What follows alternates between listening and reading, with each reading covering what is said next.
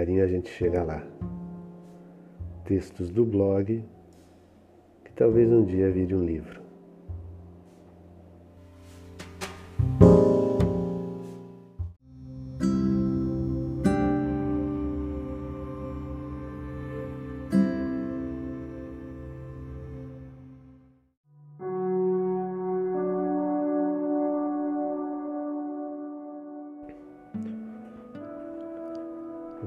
Só, mas são dois. Texto base Mateus 21 a 23, na versão A Mensagem, de Eugene Peterson. Enfim, depois de três anos de peregrinação, chegou a hora de Jesus ir para Jerusalém colocar os pontos nos is. E ele é direto, curto e grosso. Na narrativa de Mateus, já chega virando o templo do avesso e botando o pessoal que fazia daquele lugar seu mercado, seu ganha-pão, seu ambiente de intrigas, conchavos e barganhas, para correr. Ele esculhamba todo mundo e todo mundo vaza com o rabo entre as pernas. Furiosos, planejando vingança, mas com o rabo entre as pernas.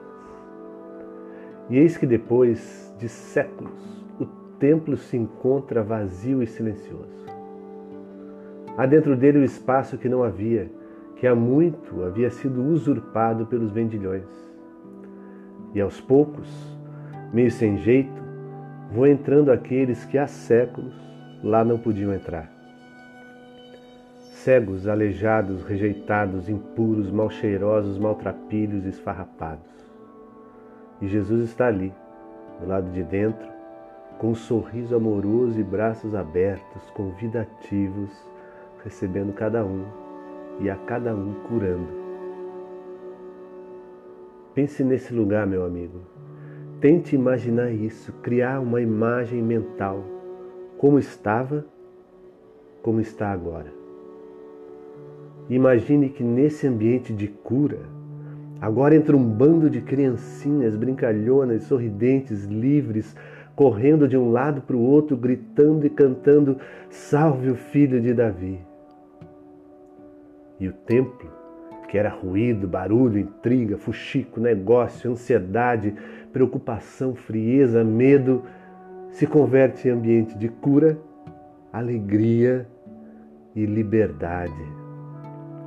Em casa de oração, porque para Jesus oração é ambiente de cura, alegria e liberdade, e vice-versa. Mas a história continua. Não pode parar ali, porque o pessoal do templo volta e ocupa o espaço de novo sempre. Tá vendo essa zoeira? Perguntam para Jesus os caras do templo, indignados. Eles enxergam tudo ao contrário. Para eles, cura, alegria e liberdade é zoeira, é barulho que eles não toleram. Eles são moralistas, ritualistas, negociantes da fé. Mas Jesus não engole seco. Mete bronca mais uma vez. Da boca das crianças é que sai o perfeito louvor. E sai para voltar no dia seguinte. Na saída da cidade, indo para Betânia, faminto, vai até uma figueira viçosa, folhada, mas não encontra nela fruto algum. E seca a árvore com uma triste frase sussurrada. É domingo, o primeiro dia da última semana de Jesus antes da cruz. Sexta estará pendurado no madeiro, sangrando até a morte. Nos três dias seguintes, o homem de Nazaré segue pegando pesado. Cada manhã sai da casa de seus amigos em Betânia e vai ao templo. E toda manhã bate boca com os homens do templo. Os ladrões e as prostitutas vão entrar no reino antes de vocês o meu reino será tirado de vocês e entregue a outros. Os distintos convidados não quiseram vir ao jantar, pois agora os convidados, os que terão lugar à mesa, são a ralé das esquinas sujas da cidade. E vai subindo o tom até chamar os caras na frente de todo mundo, olhando no olho deles, de impostores, mentirosos, estúpidos, arrogantes, um estorvo para o reino, etc, etc. Mas no meio dessa confusão toda, ele para um instante, vira as costas para os do templo e fala com o povão. Tomem cuidado com a hipocrisia desses caras do templo. A lei de Deus é comida e bebida, mata a fome, sacia, alegra, nutre. Mas esses caras querem fazer dela um fardo pesado que nem eles mesmos carregam. Só querem ser bajulados, querem poder, querem comandar e manipular, querem governar, empurrar, empurrar a goela abaixo de vocês o seu moralismo barato. Não caio nessa. Não se submetam a ninguém e jamais queiram ser como eles. Não se achem. Sejam humildes, servos humildes. Porque se você estiver satisfeito em simplesmente ser você mesmo, terá vida plena. Ah, ser eu mesmo, isso basta, nem mais nem menos. Mas quem sou? Será que sei? Será que alguém sabe quem é? Se na última semana de vida Jesus me provoca a ser eu mesmo, três anos antes, no início da sua vida pública, a proposta parece ter sido outra. Se alguém quer me seguir, negue a si mesmo, tome sua cruz e venha. Que confusão! Ser eu ou negar a mim. Parece que sou dois. Há um eu que precisa ser achado e um outro eu que precisa ser deixado para trás. Há um eu que sou, que fui feito, que é a imagem e semelhança do Criador, que é sublime. Há um outro eu que foi sendo feito, que é fruto da história, da soma dos relacionamentos, dos traumas da infância, da autopiedade, da necessidade de me sentir aceito. Um eu feito de cicatrizes e máscaras, de cascas de ferida e maquiagem. O chamado para negar a si mesmo é o mesmo que diz: seja você mesmo. A jornada do discípulo é, antes de tudo, para dentro de si, para livrar-se de si mesmo e encontrar o seu eu. Se o reino de Jesus é o reino do amor, do perdão, da graça, do acolhimento, do abraço, ele precisa ser realizado para o lado de dentro.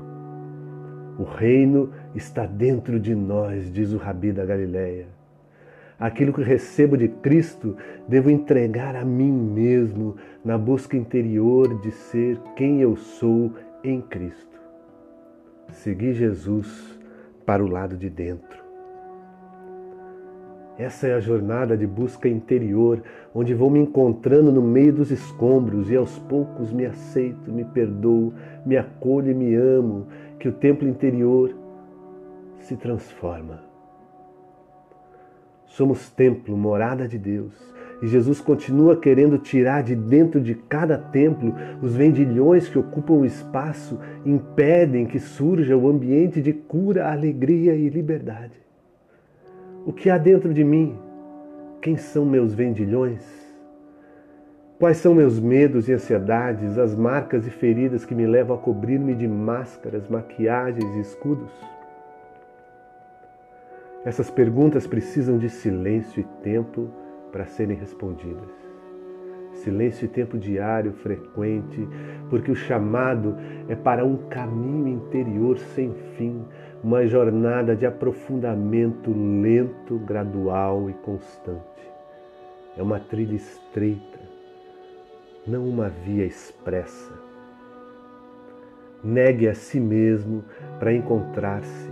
Negue a si mesmo para encontrar o seu eu em Deus para saber quem é.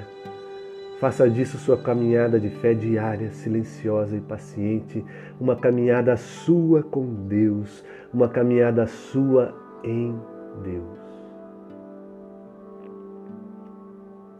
Mas tem também a figueira. Não se pode esquecer da figueira. Na história de Mateus, assim que o templo se transforma em cura, alegria e liberdade, Jesus cerca uma figueira viçosa que não dava frutos para deixar claro que caminho para dentro não basta em si. Caminho interior não faz sentido sem fruto, fruto que serve de alimento para quem está de passagem. Quem quer me seguir, negue a si mesmo e venha. Mas são dois caminhos, um para dentro e outro para fora. Se o caminho interior gera um ambiente de cura e alegria e liberdade em mim, o exterior deve gerar o mesmo ao meu redor. Se fui aceito, perdoado, acolhido e amado por Deus em Cristo, e se agora me aceito, me perdoo, me acolho, me amo, ou vou pelo menos aprendendo a ser assim comigo mesmo, preciso entregar ao próximo o que recebi. De graça recebeste, de graça dai. Não é peso de ordenança, mas fruto de gratidão. Não é condição para nada, não há nenhum tipo de troca. Tenho que fazer para receber, porque o que recebi veio antes de tudo, de graça incondicionalmente. E assim, a figueira viçosa e grata estende seus frutos incondicionalmente a qualquer passante, a quem está próximo, ao alcance, de forma incondicional e generosa, não importa que frutos são. Podem ser pequenos e secos nessa estação, mas se prossigam na caminhada para dentro e para fora, eles haverão de vir um pouco maiores e suculentos um dia. Cada estação dá o seu fruto, às vezes maior ou menor, mais ou menos suculento, mais ou menos saboroso, mas está ali e deve ser oferecido aos passantes. Precisa estar à disposição. O caminho interior vai do si mesmo ao eu em Deus. O caminho exterior vai do si mesmo ao próximo. Não existe um sem o outro. Se não andarem juntos, a figueira seca.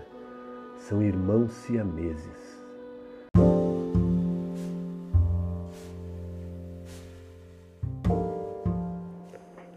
Minha oração são duas. A do caminho para dentro é o trecho de Tabacaria, de Álvaro de Campos.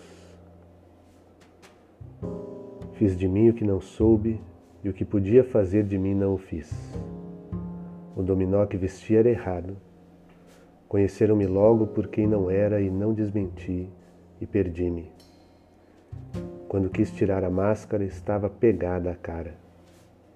Quando atirei e me vi no espelho, já tinha envelhecido. Estava bêbado, já não sabia vestir o dominó que não tinha tirado. Deitei fora a máscara e dormi no vestiário como um cão tolerado pela gerência por ser inofensivo. E vou escrever essa história para provar que sou sublime. O caminho para fora são as confissões de uma figueira de Estênio Márcios. Ele veio a mim procurando por frutos, veio a mim, estendeu sua mão, percorreu minhas folhas, meus ramos, nada encontrou. Fui tão triste, mas nada encontrou, mal podia acreditar. O sol bateu e eu me escondi, a chuva em mim e eu me encolhi, terra boa nas minhas raízes, mas eu não frutifiquei. De que me vale tantas folhas, vistoso verde, inútil e belo? E agora o que é que eu vou dizer? Tive tudo e nada fiz. Ele me falou: eu retorno na próxima estação. Abandono o egoísmo, ninguém é o fim de si mesmo, olha ao teu redor. Tanta gente faminta ao teu redor, alimenta a multidão. Senhor, eu vou me expor ao sol, às chuvas quero me entregar, nunca mais assim inutilmente ocupar o meu lugar. Eu vou fincar minhas raízes, as águas puras procurar. Quero carregada me encurvar, com meus frutos te adorar. Que assim seja.